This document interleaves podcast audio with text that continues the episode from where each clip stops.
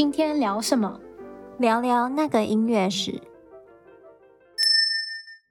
嗨，大家好，大家好。那今天我们要来聊什么呢？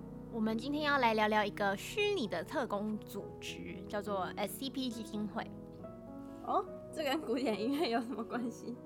就是之前我们聊指挥的那一那一题啊，然后不是有提到啊，卢里，对，那个法国的作曲家卢里，他就是。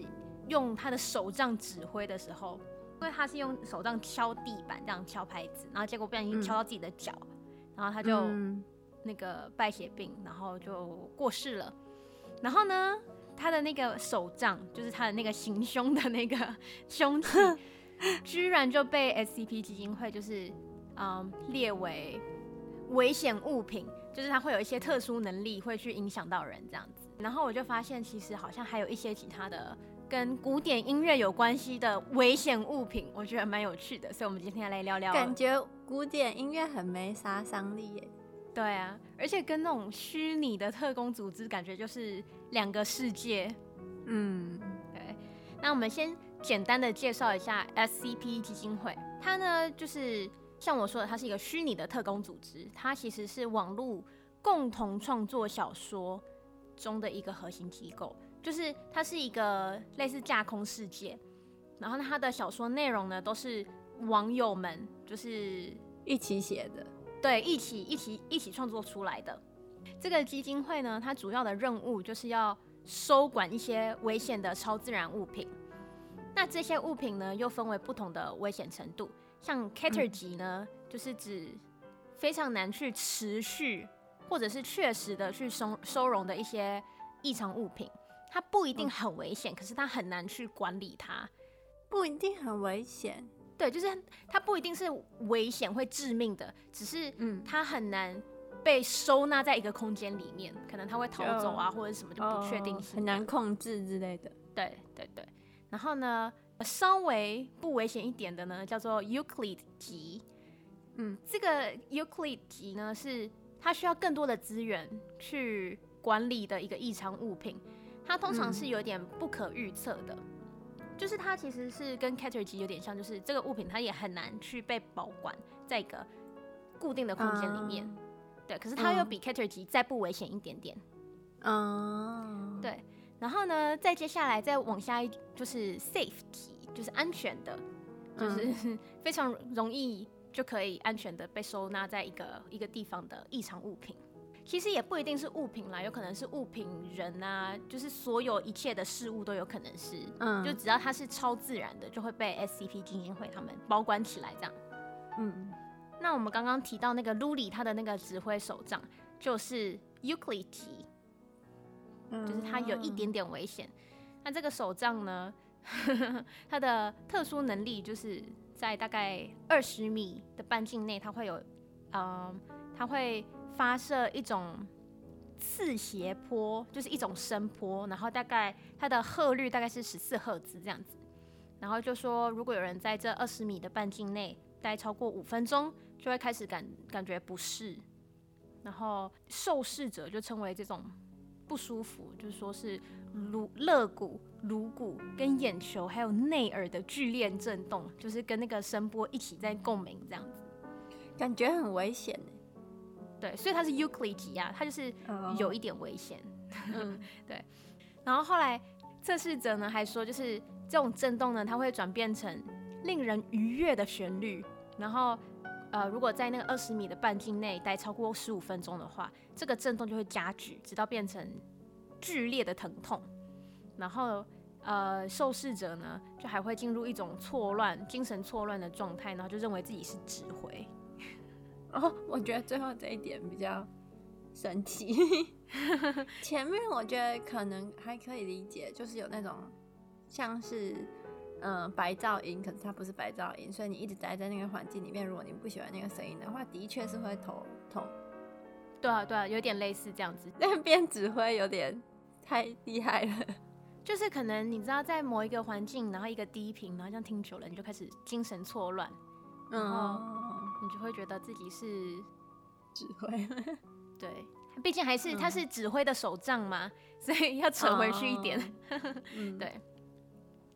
然后呢，我们接下来呢还要讲讲，就是比较安全的，也是被 SCP 基金会收管的一样乐器，它的代号是 SCP 四五六二，然后它是安全机。嗯、SCP 四五六二呢，这个呢是一个一台奥地利牌的那个 Bösendorfer 的三角钢琴。钢琴还可以有神奇的能力吗？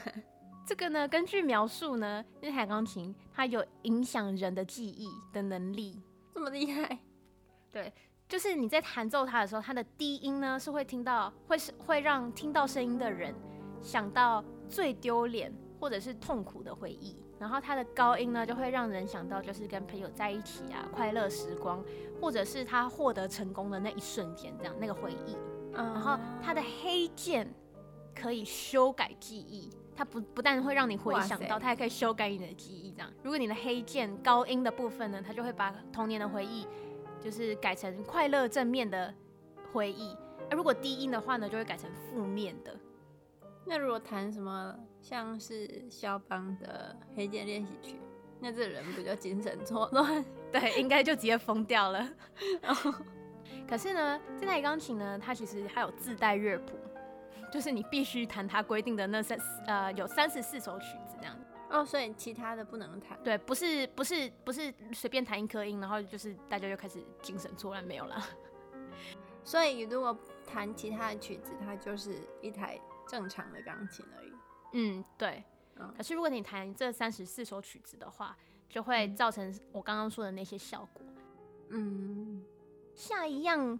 呃，危险物品呢，它的编号是 SCP 一六八七，它也是 safety 的，嗯、就是不危险，嗯，有特别的能力，可是不危险这样。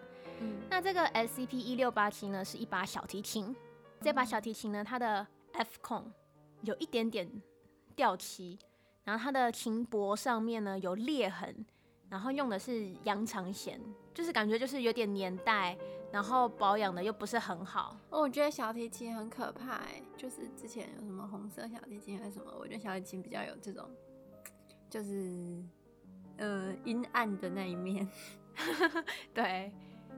然后这把小提琴呢，其实它有一点凶残，嗯，因为呢，如果不会乐器的人试图拿起它的话，就会直接耳聋，好神奇。然后这把小提琴呢，它如果单独演奏的话，它的声音就还蛮难听的，就是一把疏于维修的一把小提琴这样子。嗯。可是呢，如果它跟其他乐器一起演奏的时候，它就会自动开始修复，就是小提琴身上的破损。它修复它自己的声音。对，它会修复它，就是我刚刚不是说它的 F 孔就有点掉漆啊，然后又有点裂痕啊，这样。它就是你开始拉的话。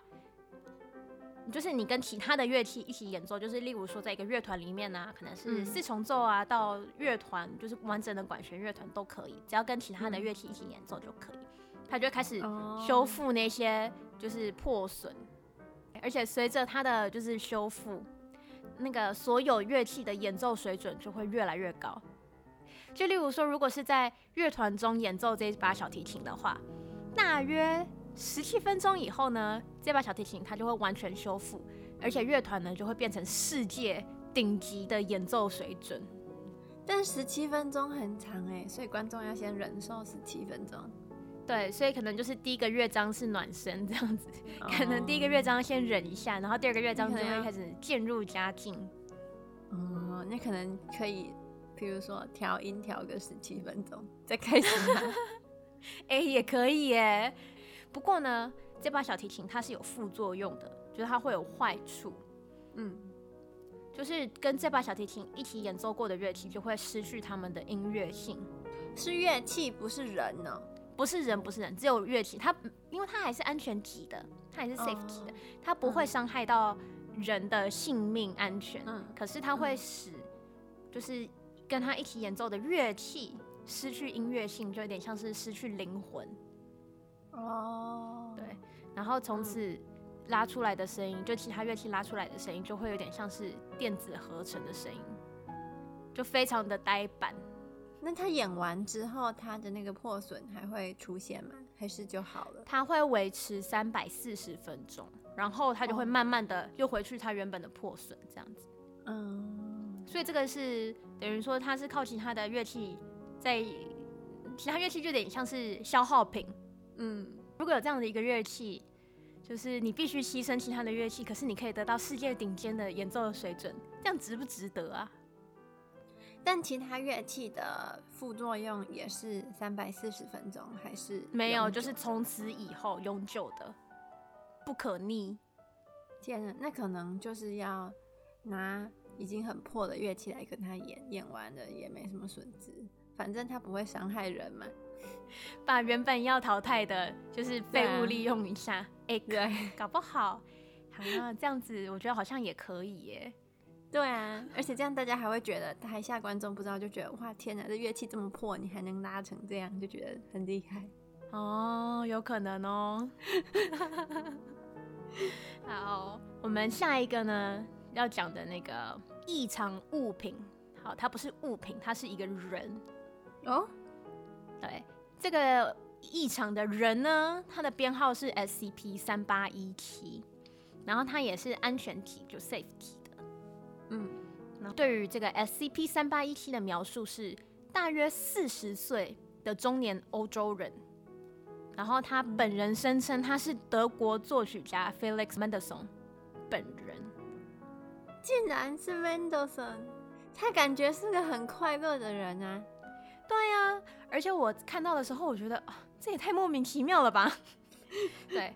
可是呢，经过 DNA 检测后呢，他的确是和 Mendelssohn 他本人的 DNA 是一致的。哦。然后他会被 SCP 基金会收容，是因为有人举报说，在德国莱比锡的街头就看到一名街友，然后身上有很多伤口，这样。而且那名街友就是很多人都看过他，他从来不会老，他从来不会变老。对。然后后来 SCP SCP 基金会就把他收管以后。就发现他其实已经在莱比锡的街头上游荡了一百多年，而且身上的伤口呢，对一般人来说是绝对致命的，就是非常非常严重的伤口。然后不知道为什么他能活下来，这样感觉很像那个，嗯，就那种变种人，mutant 突变的那种，嗯、有可能、哦、电影里面那种。反正呢，后来调查之后就发现，就是。这个 SCP 三八一七版本的 Felix Mendelssohn 呢，他有自残倾向。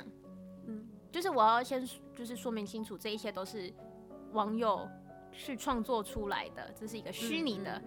Mendelssohn 本人呢，我们也不知道他有没有自残倾向，不过看他家庭非常的幸福，应该是没有吧？对啊，又有钱，有什么好烦恼的？对啊，所以这是 SCP 三八一七版本的 Felix Mendelssohn 呢，他有自残倾向。嗯，然后他身上的伤都是自己弄的，原因就是因为所有他认为说所有伟大的作曲家都因为疾病所苦，就例如说像贝多芬他听不见嘛，然后、嗯、呃肖潘他一生都会患有肺结核，他就是会一直咳嗽这样子，嗯，然后舒曼他也有精神方面的疾病，嗯、所以呢，就是把自己用成那样，对。他就他就认为说，就是因为身体上的这些痛苦，才让那些作曲家创作出不朽的作品。天哪，我觉得这想法很变态。这就是没事找找事吧，就觉得自己过得太快乐了。对啊，不过这里还是要说一下啦，Mendelssohn 呢，他真正的死因，还有他就是真正的就是历史状况，嗯、他是在一八四七年的五月份，哦，他本人是。一八零九年出生的，嗯，所以在他三十八岁的时候，一八四七年五月份，他的姐姐 Fanny Mendelssohn 就是去世了。然后自从他姐姐去世以后呢，Mendelssohn 他就开始有抑郁的倾向。然后呢，到了十二十月份的时候，他就开始时不时会有严重的头痛，然后甚至会有癫痫发作。然后再过了一个月，大概十一月三号的时候，他就。那一天突然因为头痛，然后就大叫这样子，然后就昏倒，然后陷入昏迷，然后十一月四号就与世长辞，就是那一年他才三十八岁。那也是，哎呀，英年早逝。可他姐姐好像也是一个还蛮厉害的作曲家、音乐家。对对对，他姐姐也是当时还蛮算是小有知名度的钢琴家，嗯，然后也写过一些曲子，这样，嗯，对。那这些症状造成的死因呢，没有一个确定的定论。可是，就是根据这些症状，就是有人推测应该是动脉瘤性蛛网膜下腔出血，听起来很像那种柯南里面才会出现的词。嗯，对，其实大概意思就是内出血啦。嗯，对，而且这个似乎是门德松家族的遗传疾病，因为他姐姐跟他父亲死前都是一样的症状，一样的状况，这样。嗯，对，所以呢，嗯，SCP 三八一七版本的 Felix Mendelssohn 呢，他应该是就是三十八岁的时候，其实他没死，只是他疯了，然后就要决定开始要自残，看可不可以写出更更伟大的作品。某一部分还蛮符合，就是故事的后续发展，因为他姐姐死后，他的确有忧郁，忧郁久了人就容易疯。嗯，对，我觉得，我觉得 SCP 基金会就是网友们创作的内容，其实都是有考据的。就像 Luli，他真的是被那个手杖砸到脚，对对对，就是不是那种空穴来风，都还是有一个依据在。对啊，所以他才会一直都非常的受欢迎。他其实是，呃，在国外就是西方国家非常受欢迎的一个 IP，就是网络创作的一个架空世界这样。不过就是我觉得蛮有趣的一个小故事，分享给大家。嗯、好啦，那我们今天就到这里，我们下次见啦，拜拜。